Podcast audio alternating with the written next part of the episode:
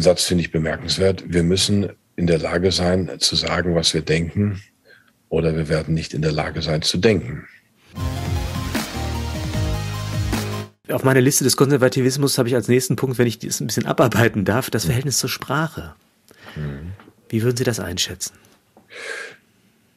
Ich liebe die deutsche Sprache. Sie kann natürlich fürchterlich gestellt sein. Also wenn Sie manche Politikwissenschaftler oder Professoren, damals gab es das Fach noch nicht, so um 1900, 1910 lesen oder da, da wurde auch, aber die kann heute auch sehr gestellt sein. Aber die deutsche Sprache ist unglaublich facettenreich und es gibt Dinge, die mich völlig aufregen, wo ich also an die Decke gehen könnte, wenn mir mein Navi sagt, jetzt noch für drei Kilometer der Straße folgen.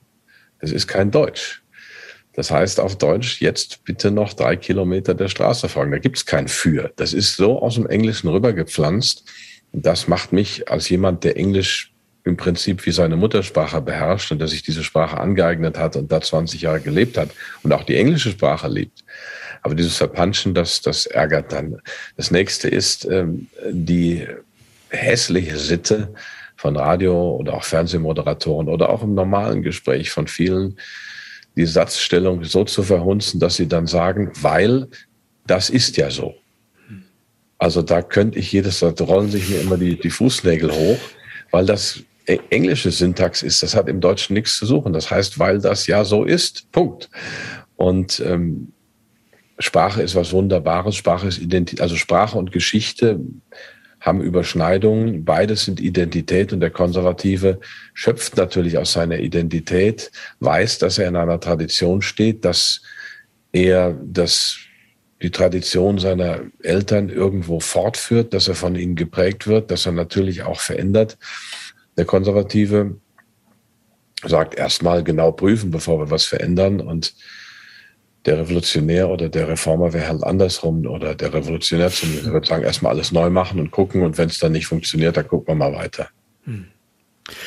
Ja, ich habe das ähm, auch so erlebt. Ich hatte eine ganz harte Ausbildung an der Universität in Sachen Sprache durch meinen Doktorvater, der wirklich jedes Wort auf die Goldwaage gelegt hat, aber nicht um Menschen zu sanktionieren oder bloßzustellen, sondern um die Kostbarkeit dieses großartigen Geschenks der Muttersprache. Ich mag auch mhm. dieses Wort der Muttersprache, mhm. ebenso wie ich auch das Vaterland mag, dass sozusagen in, äh, in, in elterlichen biografischen Strukturen sich auch die Welt erschließt, auftut als Sprachraum, als, als geografischer Raum und ähm, durch diese harte Schule bin ich gegangen und der war promovierter Anglist und hat also hat sozusagen das Deutsche geliebt, ohne dabei Sprachchauvinist zu sein und hat mhm. immer gesagt, wenn man ihn gefragt hat, ob er eine Sprache beherrscht, hat er immer sehr, sehr zögerlich geantwortet und gesagt, naja, ich spreche ein bisschen Deutsch, aber dass ich die Sprache beherrschen würde, so weit würde ich niemals gehen. Und ich habe das Gefühl, dass nicht nur diese Suggestion entsteht, dass man eine Sprache beherrschen kann, sondern auch, dass man Menschen über Sprache beherrschen kann. Der ganze Diskurs der Political Correctness zum Beispiel versucht ja aus Sprache ein sozialtechnologisches Instrument zur Zurichtung von menschlichem Verhalten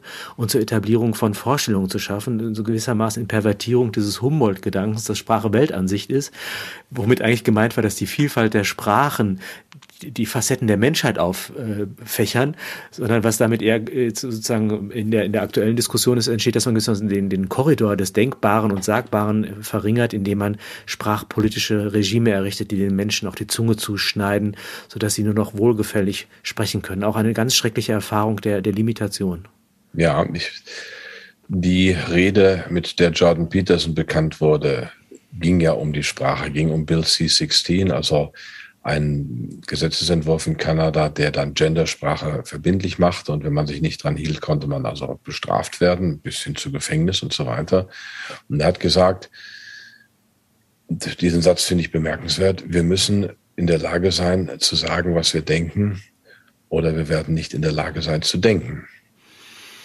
Ich muss in der Lage sein, frei auszudrücken, was ich, was ich denke Sonst kann ich nicht mehr denken. Und wenn ich nicht mehr frei ausdrücken darf, was ich denke, dann wird mein Denken äh, gelenkt. Und die Vielfalt der Sprachen ist weg. Man versucht, eine einheitliche Sprachregelung im sogenannten Westen durchzusetzen. Kanada, Neuseeland, Frankreich, Deutschland, USA, wo dann viele Dinge eben in der Gendersprache oder sonst wie sprachübergreifend vorgegeben werden.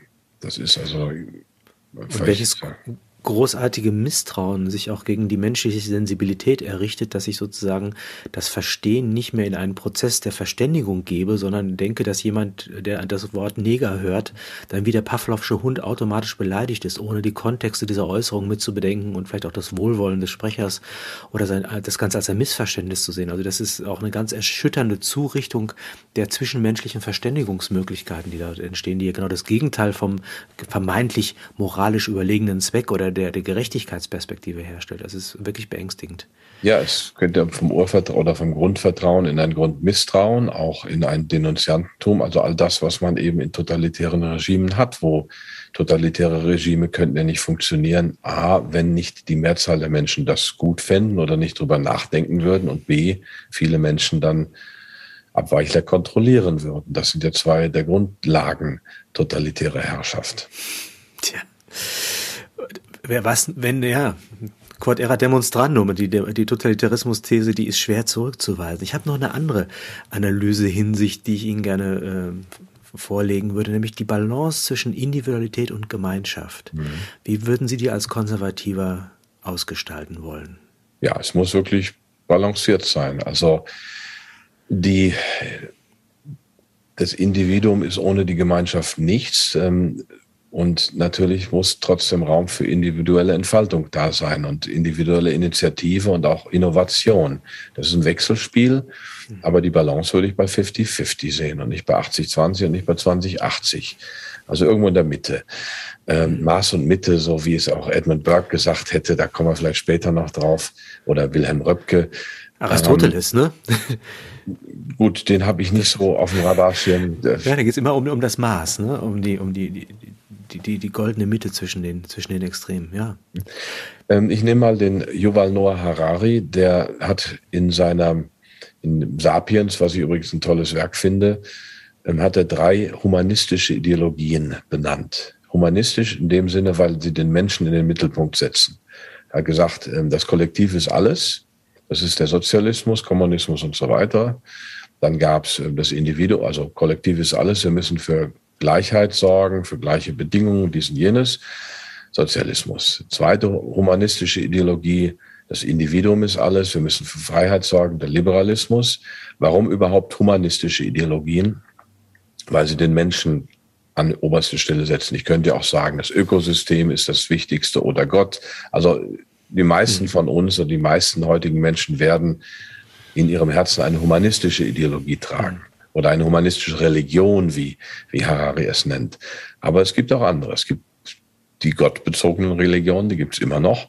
Und es gibt eben auch, man könnte auch die, die Erde ins Mittelpunkt setzen. Die dritte seiner humanistischen Religionen ist der evolutionäre Humanismus, die Züchtung eines neuen Menschen, die Verbesserung des Menschen es ist auch Humanismus, wenn Sie es oft von diesem Transhumanismus dann eben auch. Ne? Heutzutage. Ne? Aber der Harari, ist immer noch ein Humanismus, ja, ja. Harari nannt, hat als Beispiel genannt den Nationalsozialismus. Der wollte auch den besseren Menschen züchten. Oh, Heute ist es eben. Beim Bücherschrank greifen hier.